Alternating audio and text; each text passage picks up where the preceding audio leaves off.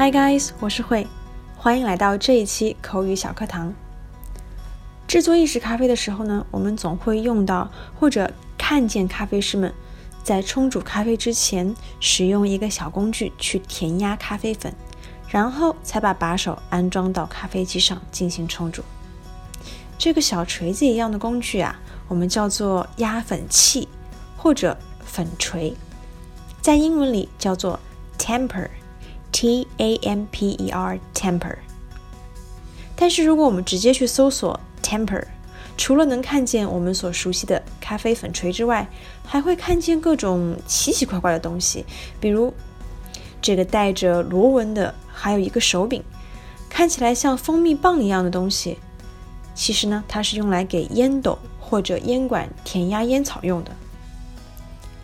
还有这个，它长得像个皮揣子，但是其实是用来小面积夯实土壤用的。叫做手夯锤，一般呢种植的时候会用到，那可能也应该有其他的用途啊。感兴趣的小伙伴呢可以去了解一下。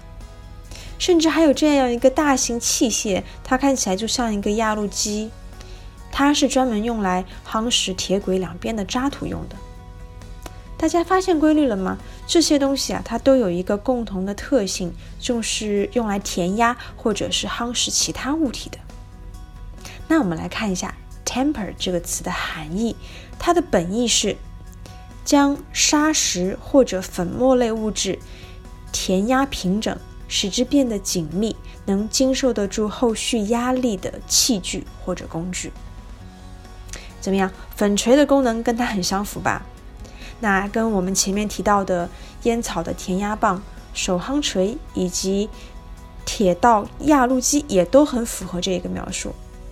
那么这下大家应该发现了，tamper 其实它并不是专门用来指咖啡的粉锤的，只要是能起到填压夯实作用的工具，都有可能被叫做 tamper。那在不同的语境下，就理解为不同的器具。在咖啡这里呢，当然指的就是粉锤或者是压粉器了。那么填压咖啡粉的这个过程，我们可以叫做 tamping。Tamping, T-A-M-P-I-N-G, tamping。那比如在咖啡师在教新同事制作意式咖啡的时候，新同事可能会问到：“What should I do then? What should I do then?” 然后我该做什么呢？Tamping, I'll show you how to use the tamper. Tamping. I'll show you how to use the tamper。接下来压粉，我示范给你看怎么用粉锤。好了，今天就讲这么多，下期见，拜。